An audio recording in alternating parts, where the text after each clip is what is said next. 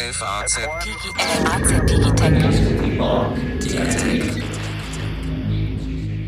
Liebe Hörerinnen und Hörer, herzlich willkommen zu einer neuen Folge unseres FAZ Digitech Podcasts, in dem wir uns für die interessanten Themen dieser Zeit und der Zukunft interessieren. Am Mikrofon bin ich, Alexander Armbrust, der Wirtschaftsredakteur der FAZ und den Sie auch schon lange kennen, Carsten Knob, unser Chefredakteur für digitale Produkte. Hallo Carsten. Hallo, lieber Alex und hallo, liebe Hörerinnen und Hörer. Wir möchten über ein Thema heute sprechen, das momentan sehr oft durch die Schlagzeilen geht, das wie wenige andere Themen mit der Zukunft unseres Landes, mit der technischen zumindest verknüpft wird, aber auch bisschen sperrig und bisschen nach Mathebuch klingt. Muss gar nicht. Muss gar nicht, mhm. aber hinter dem Begriff 5G sich verbirgt.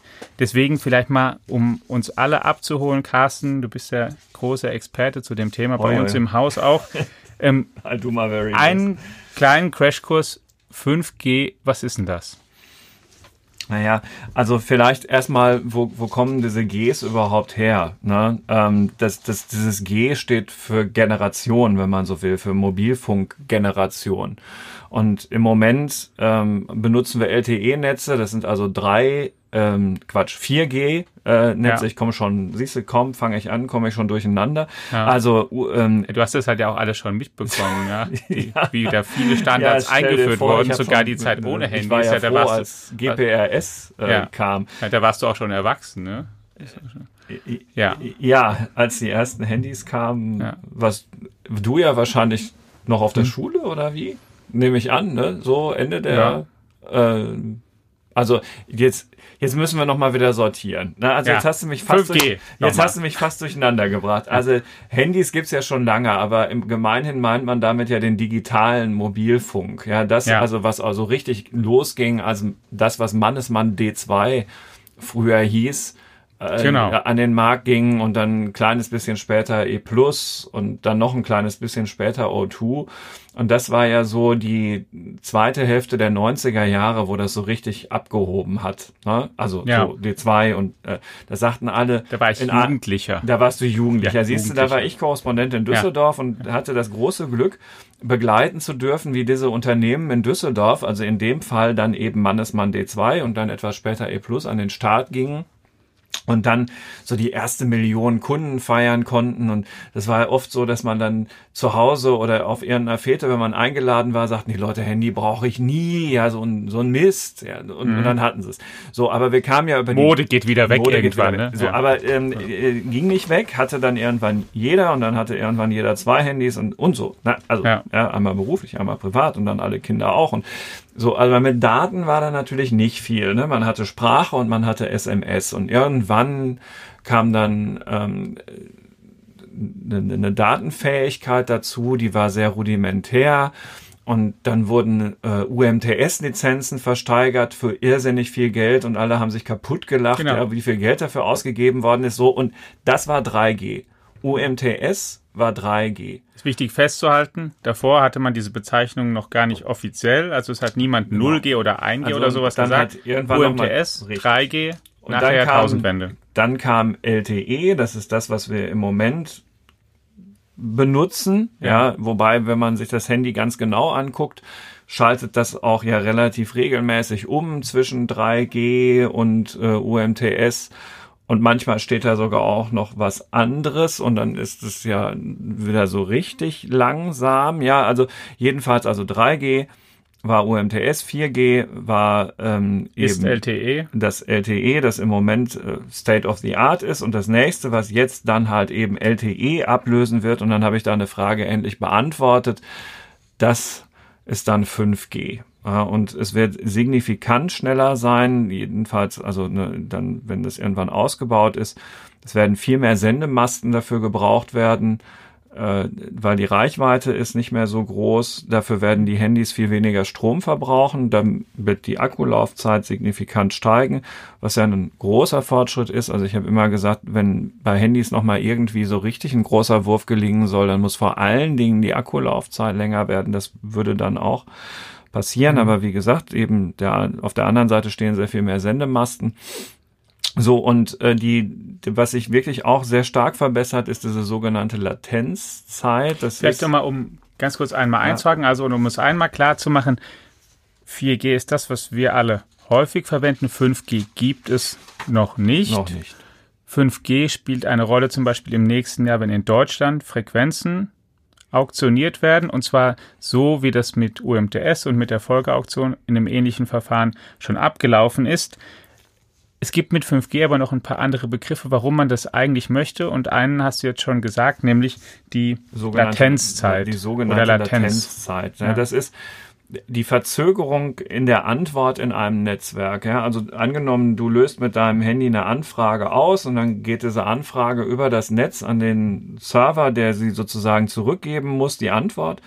Und das dauert eine gewisse Zeit. Und mhm. äh, das verkürzt sich künftig deutlich. Also die, die Verzögerung in der Antwort in einem Netzwerk ähm, sinkt bei 5G so stark, dass man dann das jetzt dann doch beginnt, von einem Echtzeit-Internet ja. im, im mobilen Netz zu sprechen. Und die Folge von all dem wird sein, dass sich Maschinen untereinander in Echtzeit austauschen können, also Autos oder die, also sagen wir mal Dinge. Mhm. Das, das, dieses 5G-Netz sorgt dafür, dass das Netz von einem Internet der Menschen dann wirklich zum Internet der Dinge wird. Ein Begriff, den die Hörerinnen und Hörer schon ganz oft gehört haben, aber jetzt endlich dann mit 5G erfüllt sich das mit Leben. Das ist also auch vielleicht nochmal wichtig zu sagen, dass es da schon sehr viel Hoffnung eine ganze Zeit gibt und auch über das Internet der Dinge oder Industrie 4.0 schon sehr lange und sehr ausführlich gesprochen wird. Zusammen. Es hängt alles genau. genau. damit zusammen. Es ist viel verbundene Hoffnung und oft zieht sich sowas dann auch über ein paar Jahre, wenn der erste Mal die Idee hat oder der sagt, wir können da was machen, bis es dann zur Realisierung kommt, dauert es häufig eine Zeit und ungefähr an dem Punkt sind wir jetzt oder dem nähern wir uns, dass wir, dass wir eben im Prinzip die technische Infrastruktur und die Rahmenbedingungen schaffen, in denen sich dann sehr viele Hoffnungen womöglich erfüllen nach vernetzten und autonomen Fabriken, du hast schon gesagt, nach wow.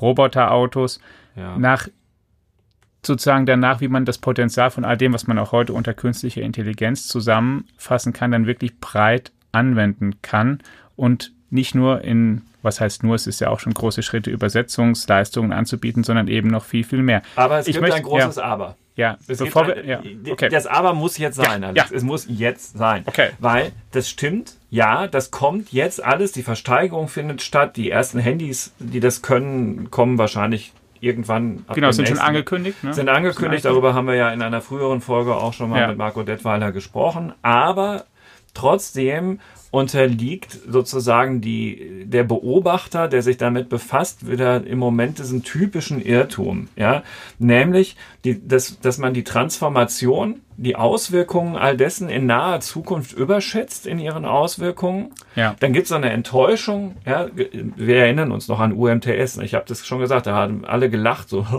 ja. wer braucht das denn? Ja, ja, so diese Idioten, werden so viel Geld, ja. So, ähm, und dann zehn Jahre später, nachdem man dann sozusagen erst im Hype war und dann hat man gedacht, na ja, jetzt lehnen wir uns alle mal wieder zurück. Ja, dann ist ja. das plötzlich da.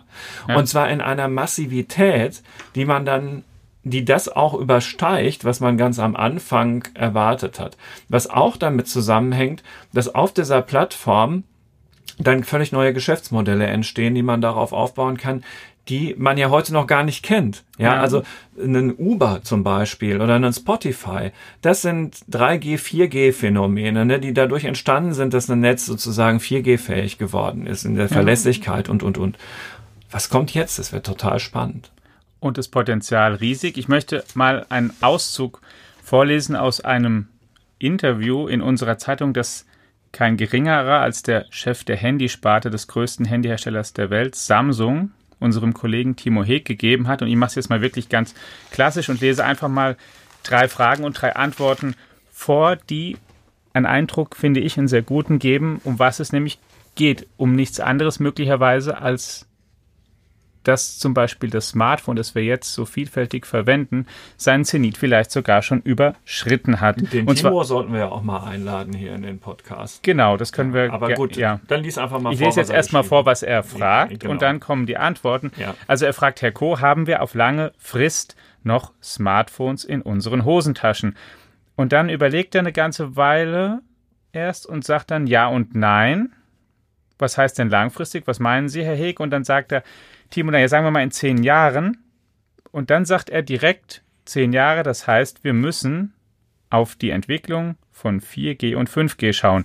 Aha, und wieso? Was ist daran wichtig? Und dann sagt er, die, Herr, Herr ähm, Co., die Kommerzialisierung von 5G beginnt in der ersten Jahreshälfte 2019, also von heute gar nicht mehr weit entfernt. In der zweiten Jahreshälfte beschleunigt sich das und in zehn Jahren gibt es von 4G global betrachtet noch 40 Prozent. 5G kommt dann auf weitere 40 Prozent. Die unterentwickelten Länder werden sogar noch 3G haben. Was soll uns diese Rechnung sagen? fragt Timo dann. Und dann sagt er, im Zentrum von 4G standen Menschen von 3G auf 4G und das ist dann ähm, ähm, hättest du gar nicht besser sagen können, hast du ja auch gerade genauso gesagt, entwickelten sich das mobile Internet, SMS und all diese Sachen, da standen Menschen im Mittelpunkt. Dafür und darauf waren die Smartphones ausgerichtet. Mit 5G kommen zusätzliche Dinge hinzu, das Internet der Dinge. Das bedeutet, Smartphones existieren noch eine lange Zeit, aber sie spielen nicht mehr eine so große Rolle in unserem täglichen Leben.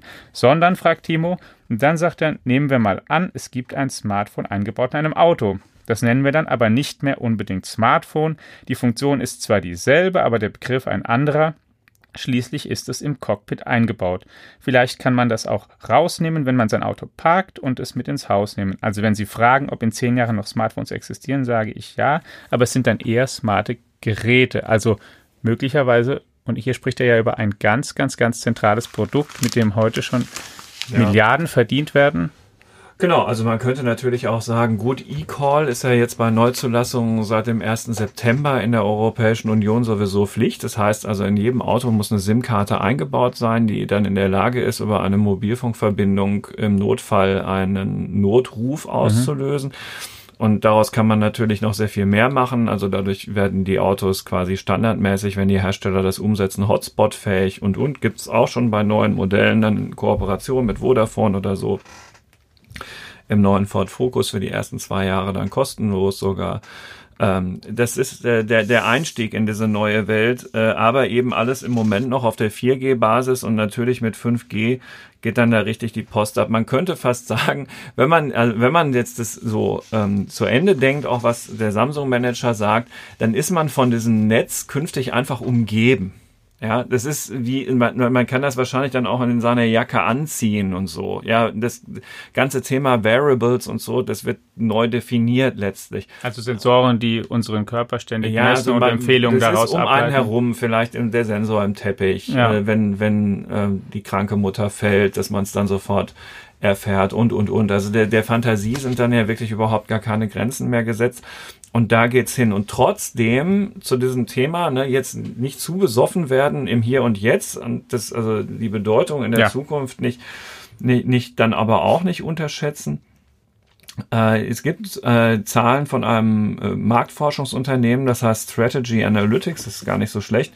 Die, die prognostizieren, dass bis zum Jahr 2023 nur 6,5 Prozent der Wireless-Abos, also der Mobilfunk-Abos auf der ganzen Welt 5G-Abos sein werden. Also 2023 erstmal nur so 6,5 Prozent, die dann wirklich auch den Aufpreis für 5G schon zahlen, ähm, während 70 Prozent immer noch, also das ist ja sozusagen mhm. in fünf Jahren, 4G-Abos sein werden.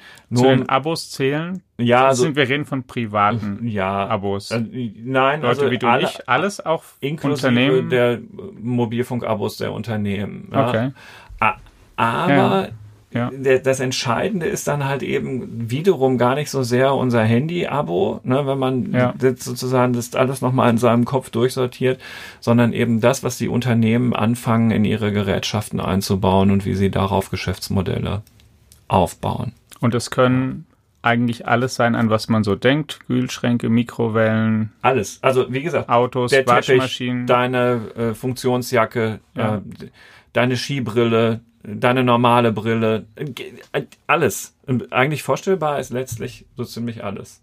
Wieso, um es mal an einem Beispiel gerade mal zu diskutieren, ist es eigentlich nochmal für ähm, nicht Eingeweihte wichtig, dass, dass man das hat, wenn man zum Beispiel autonom fahrende Autos haben möchte. Warum braucht man dann eigentlich eine ganz, ganz kleine Latenz?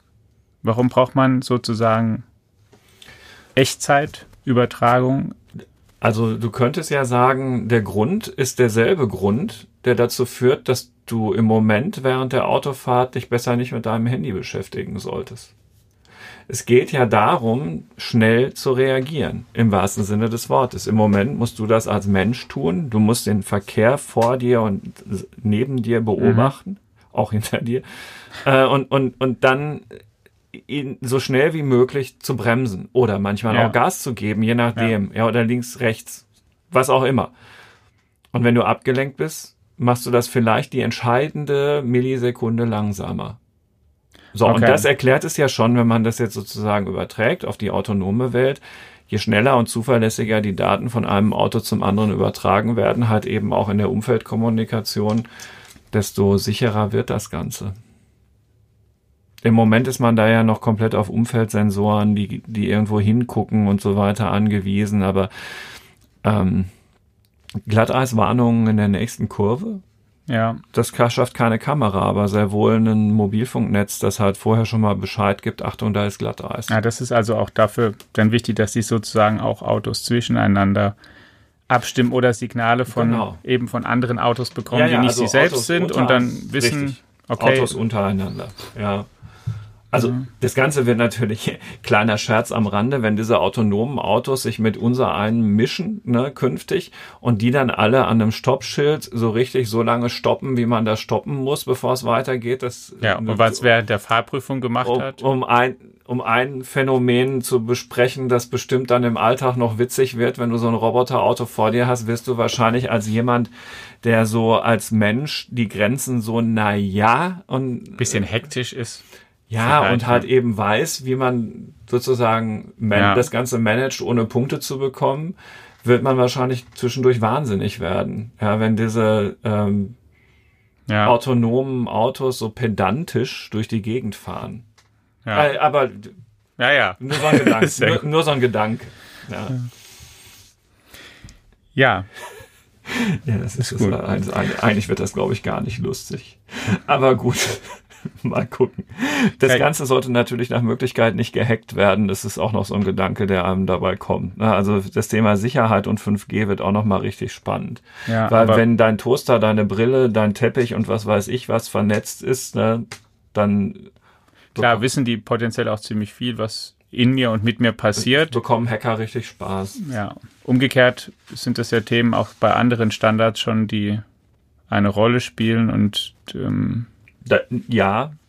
Und die jetzt auch, und dann gilt auch natürlich da, glaube ich, dass man sagen kann, auch nicht jedes persönliche Datum ist gleich ein hochsensibles jetzt. Also ich will jetzt auch deswegen jetzt nicht, nicht dass wir zu große Angst machen oder sagen, oh je, da ist Nein, werden wir komplett ausspioniert oder es hat auch nicht jeder Interesse daran, ähm, was für eine Suppe ich zum Abendessen esse. Nein, aber wenn jetzt irgendein Witzbold eine Million vernetzte Toaster gleichzeitig einschaltet, Richtig, dann wird viel getoastet in dem Moment. Oder es brennen viele Drähte durch oder ja. was auch immer. Ja. Auch das kann sein. Na, so, genau.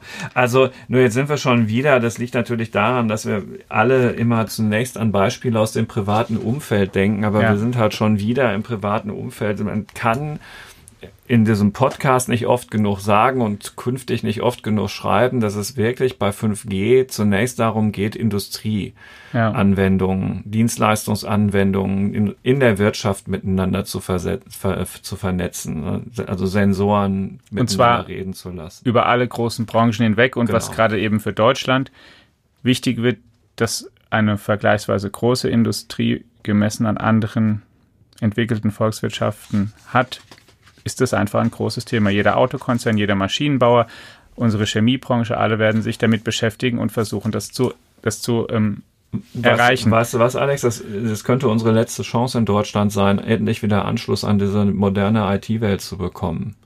Wir sind richtig stark im Internet der Dinge, also könnten das sein, dadurch, ja. dass wir wirklich die Top-Maschinenbauer da haben, die Top-Autohersteller. Ja ähm, und in ganz vielen anderen Branchen auch wirklich richtig gut sind. Ja. Und wenn das mit 5G jetzt funktioniert, dass sich das alles ins Internet bewegt, dann könnte es sein, dass ja, ja die deutsche Wirtschaft, die europäische Wirtschaft, aber also beides, ich meine jetzt wirklich beides, ja. ich will jetzt keine nationalistischen Töne hier anstimmen, darum geht's nicht. Ja, es aber man kann ja sagen, dass, na, dass die deutsche Wirtschaft da einfach große Chancen genau. hat. Du erinnerst dich ja, dass wir hier auch schon über ähm, auch über, über Jürgen Schmidhuber mal ja. gesprochen haben, der sich mit künstlicher Intelligenz viel beschäftigt und der ja auch zum Beispiel sagt, na ja, wenn ihr mal ehrlich seid, KI heute ist vor allen Dingen Werbung und auf Konsumenten. Genau, im Moment ist es noch viel Marketing, genau, und also viel einfach Muskelkraftmarketing, eigentlich ziemlich dumm, ja, und, und so. Und die ganze Industrie, alle anderen Branchen, der größte Teil der Wertschöpfung auf dieser Welt, der ist im Grunde noch nicht ähm, künstlich intelligent digitalisiert also und hier ist eine große Chance, ja, genau. Eine Riesenchance und deswegen ist das so wahnsinnig wichtig, dass wir diese Auktion, die da kommt und das, was an Regulierung damit zusammenhängt, also welche Auflagen damit verbunden sind, wenn die zugehörigen Frequenzen versteigert werden, dass wir das nicht versemmeln. Das muss ein Riesenthema sein. Es beginnt, also die gesellschaftliche Aufmerksamkeit wird etwas größer sukzessive darauf. Äh, vor zwei, drei, vier Wochen war das eher noch so ein Thema für wirklich Insider. Was macht die, die Netzagentur da und wie geht's eigentlich weiter? So langsam gucken ein paar mehr Leute hin, aber es ist auch wirklich nötig. Und weil das so ist, weil es ein Riesenthema und ein sehr wichtiges für Deutschland ist, liebe Hörerinnen und Hörer, werden wir darüber in der kommenden Woche ebenfalls sprechen und dann genau herausgreifen die Punkte, die für Deutschland und für die anstehenden Auktionen relevant sind, damit wir, wie Carsten schon sagte, eben den Anschluss nicht verpassen genau. und ihn weiter halten. Wir vielen, müssen vielen, noch halt. Ach so. Ja, Entschuldigung. Also ein Punkt kommt noch. Liebe Hörerinnen und Hörer, ich bitte um Entschuldigung. Ja. Aber bevor wir in der nächsten Folge über Deutschland reden, müssen wir doch, glaube ich, noch mal einen Gedanken auf China verschwenden. Weil es, es, du hast Schmidhuber erwähnt, den ja. KI-Professor jetzt aus der Schweiz, früher aus München. Ähm, der erinnert in seinen Vorträgen ja mit gutem Grund daran, wie viel Geld, wie wahnsinnig viel Geld Amerika, aber eben auch China für Forschung in der künstlichen Intelligenz ausgeben. Und im nächsten Abendzug könnte man sagen, die Chinesen machen exakt dasselbe mit 5G. Ja. Und das sind die einzigen, die schon einen richtig klaren Plan dafür haben, was so Investitionen auch in der Wirtschaft angeht, Endgeräte und, und, und, und, und. Die Europäer hängen total durch. Das, wie von dir schon anmoderiert, Thema der nächsten Folge. Also jetzt in dem Fall auch dann mit besonderem Blick auf Deutschland. Und die Amerikaner sind so ein bisschen zwischen Baum und Borke. Ja, auch da sind die Würfel noch nicht richtig gefallen. Ja. Aber ich höre da von vielen Leuten, dass der große Plan der Strategie halt einfach nicht da ist, was wirklich auch beklagt wird. Genau, und äh, 5G-Technologie aus Amerika kommt aus von einem einzigen Unternehmen, das ein paar Leute kennen, weil die sich mit Apple so viel streiten. Die heißen Qualcomm, sind ein Chiphersteller, mehr, mehr haben die nicht, das war's. Die Chinesen haben ein paar Netzwerktechnologieanbieter, aber die Europäer eben auch. So, und, und an dieser Stelle vertrösten wir Sie jetzt aber wirklich ja. auf die kommende Woche. Du hast ja recht. Sagen herzlichen Dank dafür, dass Sie einmal mehr reingeschaltet haben in unseren Digitech-Podcast. Wenn Sie sich über andere Zukunftsthemen informieren möchten, dann verweisen wir Sie gerne auf die vielen Möglichkeiten, die die FAZ bietet in ihren gedruckten Zeitungen und auf ihrer Internetseite in unserer Digitech-App, die Sie kostenlos testen und dann für wenig Geld weiter nutzen können sagen herzlichen Dank fürs Reinhören und bis nächste Woche. Tschüss. Bis nächste Woche.